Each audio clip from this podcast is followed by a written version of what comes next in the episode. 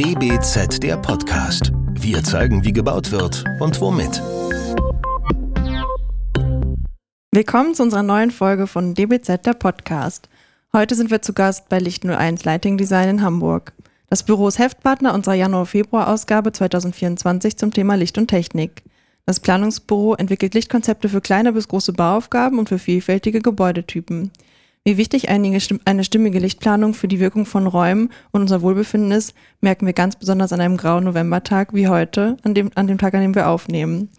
Was eine gute Tages- und Kunstlichtplanung ausmacht und wie eine Lichtgestaltung im Einklang mit der Architektur gelingen kann, besprechen wir heute mit Katja Winkelmann. Wir, das sind Nathalie Scholder. Michael Schuster. Hallo. Hallo, Hallo. guten Tag. Moin. Moin, wie man Ja, schön, so dass Sie hier sein genau. dürfen.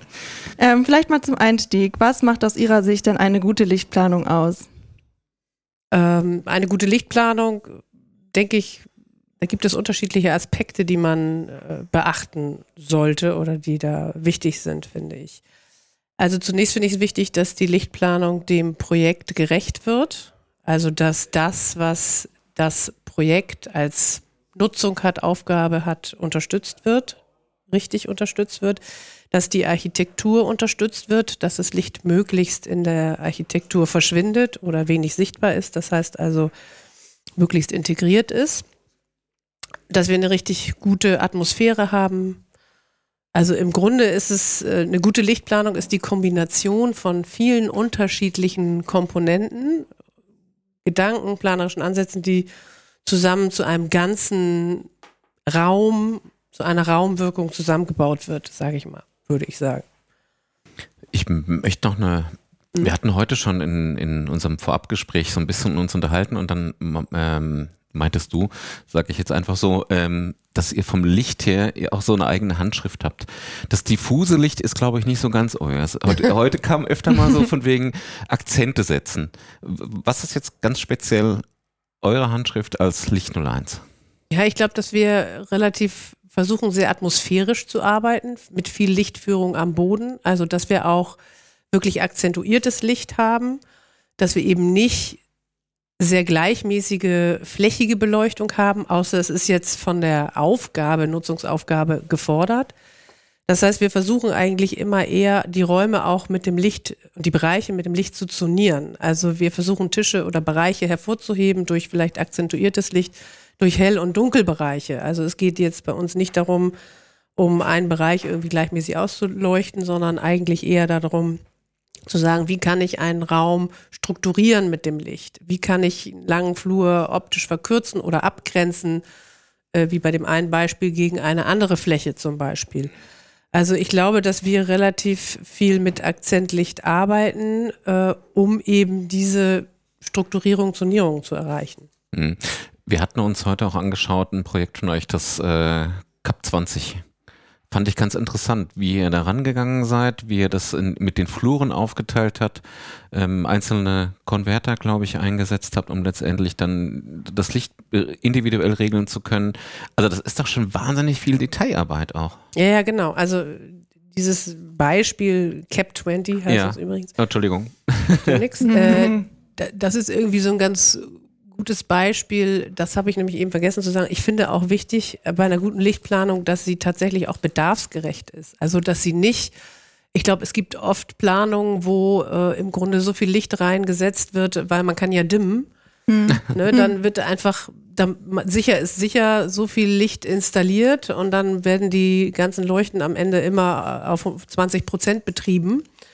Aber wir versuchen immer so zu arbeiten, dass äh, wir das Licht so planen, dass wir dann bei 100 oder 90 Prozent im Grunde die hellste Ausleuchtung haben, die wir auch benötigen. Mhm. Uh, so dass wir dann in den Abend- oder Dunkelszenen weiter runterdimmen können, aber dass wir nicht so übertriebene äh, Leuchten, Lichtwerkzeuge oder Leuchten haben, die wir dann überall runterdimmen müssen. Und äh, weil das ist ja auch nicht nachhaltig. Ne? Wenn ich ein Projekt mhm. ausstatte, sodass ich überall 1000 Lux haben kann, brauche aber eigentlich nur 200, das ist natürlich keine nachhaltige Lichtplanung. Das finde ich eben auch sehr wichtig. Dazu äh, versuchen wir gemeinsam auch immer mit unseren Kollegen und Mitarbeitern zu sagen, nee, wir, wir müssen irgendwie an der unteren Grenze planen, sodass wir das, was ähm, notwendig ist, haben. Also so viel wie notwendig, aber so wenig wie möglich. Also Mhm. dass wir da irgendwie so, ein, so, eine, so eine Spur finden quasi. Und bei dem Cap 20 war es eben so, da gab es vorher eben eine vollflächige Lichtdecke, war da geplant. Und wir haben jetzt überlegt, das bringt natürlich auch Probleme für alle anderen äh, Disziplinen oder Gewerke. Also ich sag mal, äh, Rauchmelder, Sprinkler, bei einer vollflächigen Lichtdecke in einem Flur habe ich äh, viele Probleme, die ich da lösen Mhm. muss und viele äh, Anschlusspunkte. Und deswegen haben wir eben versucht, wie kann man das einfacher machen und haben eben gesagt, wir machen die Lichtdecke weg und vielleicht brauchen wir so eine Art Reflektordecke, also so eine Art Fläche, auf die wir indirekt leuchten können. Und ähm, das haben wir dann mit dem Architekten zusammen überlegt. Der hat das dann gleich als akustische Maßnahme verwendet. Und wir haben dann eben relativ kleinteilig geplant, die unterschiedlichen Farbtemperaturen hintereinander und eine blaue Linie noch neben, daneben. Und alles wird gegeneinander abgedimmt. Und diese super simple Lösung, indirekt von einer Linie an die Decke zu leuchten, sieht super einfach aus, ist aber eben technisch im Hintergrund super aufwendig Komplex. gewesen und komplex, weil jeder Strip mit jeder Farbtemperatur einen eigenen Konverter brauchte und eine eigene Adresse und alles gegeneinander dann äh, abgedimmt werden konnte. Also das ist, äh, sieht einfach aus, relativ simpel aus, ist aber im Hintergrund technisch relativ aufwendig gewesen. Ja, ich stelle mir vor, genau das ist auch immer die Kunst bei einer äh, Lichtplanung, eben auch eine Einheit mit der Architektur zu schaffen, wo die Komplexität gar nicht mehr so sichtbar ist, also wo das Licht selber ähm, in Erscheinung tritt, aber sozusagen einem nicht, einen nicht blendet. Darüber hatten wir heute auch schon gesprochen. Was mich interessieren würde, ähm, nochmal zu dieser Einheit von Licht und Architektur. Was ist denn das, wo Sie ähm, viel mit den Architekten diskutieren müssen? Wie, wie gelingt da eine gute Zusammenarbeit? Also ähm, ja, im Grunde erstmal versuchen wir ja, erstmal nehmen wir ja alles auf, was das, was die Architektur mit sich bringt. Also ich sag mal, das Gebäude hat ja irgendeine Nutzung, das, äh, der Architekt hat irgendeine Idee, es gibt irgendein architektonisches Konzept. Oft gibt es auch schon Ideen zum Licht. Also wir versuchen das erstmal alles aufzunehmen. Und ähm, dann haben wir natürlich das Thema, dass manchmal äh, die Visualisierungen von den Architekten eben sehr klar sind und sehr architektonisch und lichttechnisch oft wenig atmosphärisch. Also Downlights gibt es ja sowieso nie in so einer Visualisierung. Ne? Sieht ja auch nicht so gut aus in der Decke. Also das heißt, wir versuchen dann das, was wir gerne dem Gebäude mitgeben möchten oder dem Raum zu äh, erklären und mit den Architekten abzustimmen. Und da gibt es dann eben, ja, da muss man wie bei jeder Sache eben diskutieren, was ist unheimlich wichtig. Da, darf es wirklich keine Downlights geben? Geht es gar nicht vielleicht? Da muss man halt andere Wege finden, das Licht, was man braucht, da irgendwie zu integrieren. Jetzt habe ich noch mal eine Frage und zwar, wir sind kurz vor Weihnachten. Wenn es einen Weihnachtswunsch an Bauherren und Architekten gäbe, aus der Brille der Lichtplanerin, wie würde der denn ausschauen? Mehr Mut oder einfach mal Lichtplaner machen lassen? Oder was wäre jetzt bei Wünsch dir was bei so Projekten? Äh, nö, ich wünsche dir was, finde ich, ist eigentlich bei Projekten insgesamt eigentlich zuhören. Also ich finde, zuhören und das aufnehmen. Weil Mhm. es ist ja nicht so, dass wir jetzt immer alles wissen. Also ich sag mal, das glauben wir natürlich alle, dass wir immer alles wissen, aber wir äh, haben ja Ideen und äh, versuchen was zu gestalten. Und äh, manchmal ist dann der Kampf, sage ich mal in Anführungszeichen, den man dann so, oder Diskussionen, die man austrägt, ähm, finde ich wichtig, dass alle einander zuhören und miteinander reden und das vielleicht auch hören und Mhm. annehmen, das, was wir vielleicht dann als aus lichttechnischer Sicht haben. Also bei den Leuten, mit denen wir lange zusammenarbeiten, ist das auch so, aber es gibt natürlich auch mal Büros oder Leute, die man nicht so gut kennt, wo, wo man dann mehr arbeiten muss, um zu erklären, was man eigentlich erreichen will damit. Ich fand das heute total interessant bei unseren Gesprächen, ähm, als es auch darum ging, wie wir als Redaktion teilweise die Projekte gesehen haben und letztendlich, als dann von, von euch da äh, die Bemerkungen kamen, ähm, war für mich mega interessant, weil ihr guckt dann doch schon nochmal mit ganz, ganz anderen Augen drauf. Und das war für mich ein total spannendes, tolles Erlebnis heute. Nur mal so. Ja, ja, ich meine, jeder guckt natürlich mit anderen Augen drauf und andere Büros gucken vielleicht auch mit anderen Augen drauf. Aber ähm, ja, ist ja klar, wir gucken so, wie wir planen und was wir gut finden. Und äh, manchmal gibt es vielleicht auch Sachen, wo wir dann in Anführungszeichen allergisch reagieren, weil wir sagen, nee, das geht irgendwie gar nicht, weil das wir schon hundertmal durchgekaut haben. Und das sind dann natürlich auch Erfahrungswerte. Ne? Mhm. Und also ich merke, wir merken auch immer wieder, äh, dass man auch manchmal, manchmal man dann auch keine Lust mehr, dann sagt man, ja, okay, dann, okay, dann machen wir es so. Mhm. Aber es ist immer so, dass man am Ende dann dasteht und sagt, nee, hätten wir mal durchgehalten, durchgezogen und weiter ge gekämpft, sage ich mal. Denn äh, meistens sind das Sachen, man weiß dann vorher, dass es nicht optimal ist. Es ist dann meistens ja auch nicht ganz schlecht, aber es ist dann eben nicht optimal. Mhm. Die Qualität oder das Ergebnis hätte vielleicht dann nochmal in Mühe besser sein können. Genau. genau. Mhm. Wir haben jetzt gehört, also Ihr Ziel ist eigentlich eine Atmosphäre zu kreieren, ein szenografischer Ansatz, sagen eher über die Akzente zu gehen, wenn ich es richtig verstanden habe. Mich würde noch interessieren, welche Rolle eigentlich das Tageslicht ähm, in diesem Ansatz einnimmt. Ja, das Tageslicht ist ja das für uns allerwichtigste Licht. Ne? Also ohne das können wir nicht leben. Wir, ähm, es beeinflusst unseren Tag-Wach-Rhythmus. Rhythmus. Ähm, wir werden davon beeinflusst, auch unsere Stimmung. Tageslicht ist wichtig natürlich auch für uns. Das beachten wir auch in unseren Planungen und äh, natürlich auch äh, die Lage des Gebäudes, also von welcher Richtung kommt das Tageslicht und so weiter. Wir sind jetzt allerdings keine ausgesprochenen Tageslichtplaner. Also wir machen kleinere Tageslichtplanungen auch, aber wir sind jetzt nicht das Spezialbüro für Tageslichtplanung. Aber mhm. natürlich beziehen wir das Tageslicht in unsere Projekte ein und äh, versuchen auch möglichst natürliches Tageslicht in die Räume reinzukriegen, anstelle von, äh, also nicht unbedingt jetzt simuliertes Tageslicht zu verwenden, sondern mhm. dass man versucht, das Tageslicht auch möglichst mit einzubeziehen. Ich würde ganz gerne mal einen kleinen Ausflug nach draußen machen in den Außenraum. Mhm. Ähm, aus aktuellem Anlass sagt man, glaube ich, immer so schön an der Stelle. Ähm, ich war heute im Hamburger Bahnhof und habe dann diverse Weihnachtsbeleuchtungen wahrgenommen. Da haben wir uns eingangs unterhalten. Ähm, das Thema Lichtverschmutzung ist ja auch nochmal so ein, so ein Thema. Ähm, was kann man im, oder was sollte man als Lichtplaner, Lichtplanerin im Außenbereich vielleicht auf alle Fälle beachten, dass letztendlich man dem gerecht wird?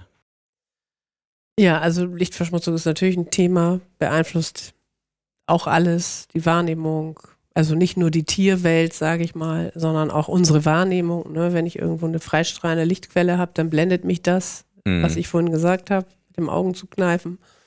Aber ähm, ja, äh, es geht natürlich darum, zu versuchen, möglichst wenig Licht in die Umgebung zu spillen, also zu verteilen.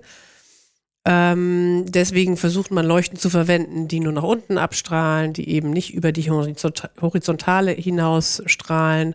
Mhm. Es ist aber so, das muss man ehrlicherweise auch sagen, natürlich kann man nicht immer, wenn man zum Beispiel ein historisches Be mhm. Gebäude beleuchtet, ist es eigentlich nicht möglich, komplett auf einen gewissen Streulichtanteil oder äh, mhm. Lichtverschmutzung zu erzeugen. Also wir äh, haben jetzt auch gerade so ein Fassadenbeleuchtungsprojekt, wo wir jetzt versuchen, mit den Herstellern zusammen äh, was zu entwickeln, dass wir wirklich die Beleuchtung nach oben, die wir eigentlich vermeiden wollen, die wir aber in dem Fall einfach brauchen, dass wir versuchen, Lichttechniken und Optiken zu entwickeln, die das total vermeiden, dass wir Licht in den Himmel abstrahlen. Also äh, es ist eine sch super schwierige Aufgabe. Ne? Also nur wenn man jetzt sagt, man will ganz drauf verzichten, dann kann man eben so ein bestimmte Gebäude auch nicht mehr beleuchten oder nicht mehr ihrem, das ist ja auch wieder ein architektonisches Thema, wie kann ich das Gebäude gemäß seiner Tageslichtstruktur seiner architektonischen Struktur beleuchten. Und wenn ich da ähm, dann eben ein Ableit brauche, dann brauche ich es eben. Nur dann muss ich eben versuchen, so zu agieren, dass ich nicht so viel Licht in den Himmel verbreite. Ansonsten Lichtverschmutzung. Ich finde, die meisten Außenbeleuchtungen sind viel zu hell. Also mhm. es fängt an bei dem kleinen Eingangsbereich der Privatperson bis hin zu irgendwelchen Eingängen von äh, Wohngebäuden über teilweise auch Straßenbeleuchtung. Die alten Straßenbeleuchtungen sind ja auch alle nicht so, haben jetzt nicht so eine gute Technik. Mhm. Hamburg ist da ja relativ vorbildlich mit relativ geringen Beleuchtungsstärken. Liegt es daran, dass Hamburg äh, auch einen Lichtbeirat hat? Oder wie? Das liegt auch daran, dass Hamburg einen Lichtbeirat hat. Ich bin übrigens auch Teil des Lichtbeirats. Also bitte, ne? Vorsicht. So, ähm, das liegt auch daran, aber ha Hamburg äh, hat sowieso so eine Art Lichtpolitik, die geringer ist, also mit geringeren Werten auskommt, womöglich. Aber es geht eben gar nicht jetzt nur um die Stadt Stadtbeleuchtung oder Straßenbeleuchtung. Auch Fassadenbeleuchtungen können oft etwas softer sein, weniger hell sein. Ähm, und ich glaube, dass da ist eben auch wieder diese Angemessenheit der Planung wichtig, dass man einfach eine Beleuchtung hatte, die nur das macht, was man braucht, aber jetzt nicht alles überstrahlt. Ne? Und äh, wie gesagt, das ist was, was man dann, wenn man so eine Beleuchtung plant, muss man die Farbe der Fassade berücksichtigen. Ist ja klar, dass eine rote Fassade, Backsteinfassade braucht mehr Licht als eine weiße. Da brauche ich eigentlich fast gar kein Licht, weil das so extrem reflektiert. Ne? Ganz kurz nochmal zum Thema äh, Hamburger Lichtbeirat. Ähm, was macht so ein Lichtbeirat eigentlich so grob umschrieben? Äh, der Lichtbeirat ist ein Gremium der Stadt Hamburg, in dem verschiedene Personen vereint sind, die sich mit dem mit der Fassadenbeleuchtung in der Stadt oder mit der Beleuchtung des Stadtraums beschäftigen. Mhm. Also wenn ein Planer, Architekt oder Eigentümer eine Fassadenbeleuchtung in der Stadt Hamburg, insbesondere im engeren Zentrumsbereich plant, ist er aufgefordert, diese Beleuchtung vor diesem Gremium vorzustellen, die Ideen, die er hat, wie er es beleuchten möchte und äh, sich das von diesem Gremium quasi freigeben zu lassen. Das dient dazu, zu vermeiden, dass extrem helle Fassaden in der Stadt das Stadtbild dominieren, ähm, dass sie sich auch gegenseitig vielleicht äh, überhöhen. Also der eine will dann heller als der Mhm. andere. Mhm. Ähm, und äh, es geht im Grunde darum, dieses das Stadtbild so ein bisschen zu beruhigen und äh, so ein bisschen dezenter zu halten. Also ich habe ja vorhin schon mal gesagt, wir sind ja in Hamburg, wir wollen nicht so gerne Farbe. Also farbiges, wir wollen natürlich gerne Farbe, aber eben nicht im Licht und nicht in Mhm. der Fassadenbeleuchtung. Und auch äh, der Lichtbeirat äh, hat auch in dem Sinne dann beratende Funktion bei der äh, Stadtbeleuchtung. Mhm. Also alle Projekte im Außenraum werden dem Lichtbeirat optimalerweise vorgestellt als Konzept. Dann gibt es meistens noch eine Bemusterung vor Ort und dann äh, wird das Projekt gebaut. Es gibt ein paar Städte mit Lichtbeirat, oder? Ja, Aber ist es flächendeckend eigentlich? Weil ich finde es eigentlich eine, eine wichtige Institution. nee, ich glaube flächendeckend ist das nicht. Nee, ne? Ich es gibt Ich habe es immer nur so punktuell mal gehört. Genau. Mich Okay. würde noch interessieren, ob da eigentlich auch, wenn Sie sagen, das geht auch darum, das Licht zurückzunehmen, sich nicht gegenseitig zu übertrumpfen, spielt denn auch die Sicherheit im Stadtraum eine Rolle? Also wie viel Licht denn noch nötig ist, um auch ein gewisses Sicherheitsgefühl für Menschen im Stadtraum zu schaffen? Ja, also das, das sind ja so Sachen, die so ein bisschen gegenläufig sind. Genau, ne? deswegen meine ich. Es gibt äh, Bereiche, wo äh, der Bedarf nach erhöhter Beleuchtungsstärke für die Sicherheit da ist. Da gibt es aber andere Lösungen. Da gab es dann auch zum Beispiel mal temporäre Lichtmasten, die aufgestellt wurden, die leider, glaube ich, momentan nicht mehr temporär sind. Aber ähm, nee, die, natürlich müssen wir diese As- Aspekte bedenken, aber äh, das ist halt relativ schwierig abzuwägen. Und Mhm. da gibt es natürlich dann eben auch wieder viele Diskussionen mit den unterschiedlichen Parteien, weil es natürlich unterschiedliche Interessen gibt. Aber natürlich kann man es nicht außer Acht lassen. Wenn es irgendwo Sicherheitsbedarf gibt, dann muss der natürlich auch berücksichtigt werden, ist ja klar.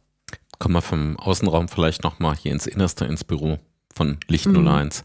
Ähm, von den Mitarbeitern, Mitarbeiterinnen her, die Struktur, wer arbeitet hier? Soll ich jetzt aufzählen? Nein, nein, ich meine so von ähm, Lichtplaner ist ja, kommen wir gleich nochmal drauf, ähm, Diplomingenieure Elektrotechnik oder was muss ich mir jetzt Nee. vorstellen? Was ist eigentlich die Voraussetzungen, um äh, Lichtplaner werden zu können oder Lichtplanerin? Also es sind verschiedene, verschiedene Themen. Oh, okay, Also- okay, okay, jetzt bin ich total gespannt. Erstens, also was bei uns arbeiten, eigentlich außer uns, also außer mir und Robert von Sichert, Ja, fast nur äh, ausgebildete Lichtdesigner. Also die haben alle einen Master in Architectural Lighting Design. mhm. Und die sind als Vorberuf oder den, vor dem Master waren die meistens Architekten, haben eine Architekturausbildung oder Mhm. Innenarchitektur oder Industriedesign-Ausbildung. Mhm. Also eigentlich bei uns arbeiten, alle, die bei uns arbeiten, sind Lichtdesigner, ausgebildet im Studium. Die meisten in Wismar, manche in Hildesheim.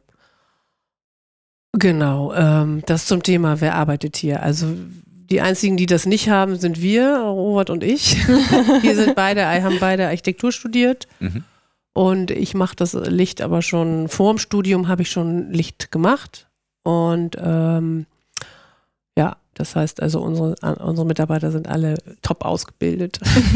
Aber wie kam es dann, die, die Entscheidung von der Architektur? Gut, Licht ist auch Architektur, aber war ja schon eine Entscheidung, dann stärker ins Licht zu gehen, oder? Ja, nee, wie gesagt, ich habe ja Licht auch vorher schon gemacht, Ja. vor der, äh, bevor ich Architektur studiert habe.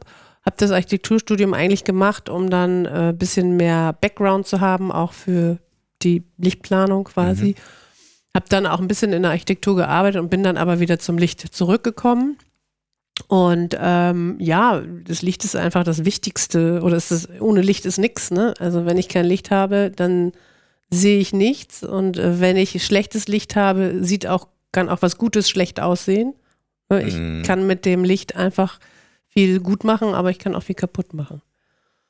Und ähm, ich glaube, deswegen äh, bin ich dann auch wieder zum Licht zurückgegangen, weil ich das einfach wichtig finde in der Architektur, dass das, dass das Licht die Architektur unterstützt und die Nutzung. Ja, man kann nochmal auf eine andere Art und Weise, glaube ich, extrem viel auch gestalten. Ne? Genau, und ich meine, man muss aber die äh, Architektur total kennen. Also man muss sie deswegen. verstehen halt auch, was, was hat Genau. der Entwurfsarchitekt damit auch. Genau. Ja. Also, und wir arbeiten eigentlich im Licht auch eher so, dass wir ähm, auch konzeptionell also denken. Also zum Beispiel, wir haben ein Projekt gehabt oder haben ein laufendes Projekt, das ist ein Holzbau Mhm. mit ho sichtbaren Holzbalken und die Idee der Architekten war jetzt eigentlich im ersten Moment, ja, da wird da wahrscheinlich irgendwas zwischen den Holzbalken laufen. So. Und wir haben uns das dann aber angeguckt und haben dann äh, gesagt, ja, wieso, wie steht denn das Gebäude eigentlich? Das Konzept des Gebäudes, das steht mitten im Wald zwischen, oder da sind sehr viele Bäume drumherum. Mhm. Das Gebäude ist aufgestockt, damit die Wurzel der Bäume nicht kaputt gehen. Also dieses Thema Bäume, wo ist das Gebäude? Bäume ist total wichtig. Dann haben wir uns konzeptionell Gedanken gemacht und sind auf einmal auf eine ganz andere Form gekommen und haben dann gesagt, okay, wir nehmen eigentlich diese Baumkrone jetzt als Konzept für unser Licht und haben jetzt in diese Räume mit den geradlinigen Holzbalken einfach eine Struktur drunter gesetzt oder gehängt, die im Grunde dieses äh, Baum, Diese Baumkrone. diese Baumkrone abbildet. So, also nicht als Krone, sondern einfach nur als Linie, also als ein neues Element, was eigentlich mit dieser architektonischen Struktur gar nichts zu tun hat, Mhm. sondern die einfach sozusagen frei im Raum hängt als ganz feine Linie, die quasi die Grundrisse der Bäume in das Gebäude reinzieht. So, also im Grunde eine ganz andere Idee, als die Architekten eigentlich hatten, aber es ist am Ende super gut angekommen. Ich glaube einfach, weil es im Raum gut aussieht, weil es sich konzeptionell herleiten lässt und erklären lässt und weil es im Grunde, äh, das war jetzt eine Kita, eben auch zu diesem Raum passt. Also nur mal so als Idee, man muss die Architektur einmal verstehen und dann kann man sich auch wieder davon lösen. Man muss das ganze Konzept, Konzept verstehen. Und das, äh, so arbeiten wir eben öfter, dass wir sagen, wir, wir wollen erstmal alles verstehen und vielleicht lösen wir uns dann davon und sagen, ja, aber guck mal, äh, vielleicht ist das übergeordnet gedacht doch schöner, wir nehmen hier diese Baumstrukturen auf und, und nehmen die mit nach drinnen sozusagen. Mhm. Genau, und äh, deswegen denke ich, also was, wenn man jetzt Lichtplaner oder Lichtdesigner werden will, ist eine Architekturausbildung einfach das Allerbeste. Also ich glaube auch Hochbau, also Mhm. ich, auch Innenarchitektur ist natürlich auch äh, gut. Aber ich, ich, ich finde, ich habe ja selber auch Architektur studiert. Ich finde, man lernt so viel, auch so viel Gestaltung und, und natürlich auch Technik und Pläne lesen und Mhm. 3D-Vorstellungen und so, dass ich finde, dass es eine total wichtige Voraussetzung ist für, für, für den Beruf als Lichtdesigner. Und dann kann man einen Master machen in Wismar zum Beispiel, ein Master of Architectural Lighting Design oder man kann auch in Hildesheim studieren, also da kann man Gestaltung studieren und dann Lichtdesign, glaube ich, ab dem, ich weiß nicht genau, dritten Semester. Mhm. Und äh, ja, Und dann kann man bei Licht 01 anfangen. dann kann man bei Licht 01 anfangen. Meistens ist es oft, haben wir Praktikanten, die dann auch bei uns bleiben am Ende. Ach, schön. mh, Das passiert eigentlich relativ häufig. PraktikantInnen, muss ich ja sagen. Sorry. Ja, sehr schön. Wir sind auch schon am Ende angekommen, ging ganz schnell. Irgendwie Ja. war ein sehr kurzweiliges Gespräch. Ja, Also, ich habe vielleicht zu viel geredet. nein, um Gottes Willen. Das ist Sinn und Zweck von einem Podcast, so, dass man was ja. erfährt. Nein, also vielen Dank an der, Seite, an der Stelle Ja. von unserer Seite aus. Ja, herzlichen Dank. Und Sehr ähm, gerne, auch vielen Dank Ja, hat Spaß gemacht. euch. Ja. Mhm. Ähm, ja, das war DBZ der Podcast. Ähm, die DBZ berichtet praxisnah für und mit Architektinnen und Architekten und Bauingenieure und Bauingenieurinnen und heute ganz besonders auch für Lichtplaner und Lichtplanerinnen. Also ich bin ganz gespannt, welches Feedback wir bekommen zu unserer Januar-Februar-Ausgabe zum Thema Licht und Technik.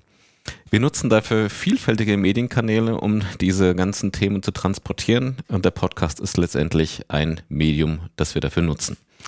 Entwickelt wird der Podcast von der gesamten DBZ-Redaktion und äh, wenn ihr unsere Arbeit unterstützen möchtet, dann könnt ihr das gerne, indem ihr das DBZ-Magazin entweder abonniert oder den Podcast auch mit fünf Sternen bewertet.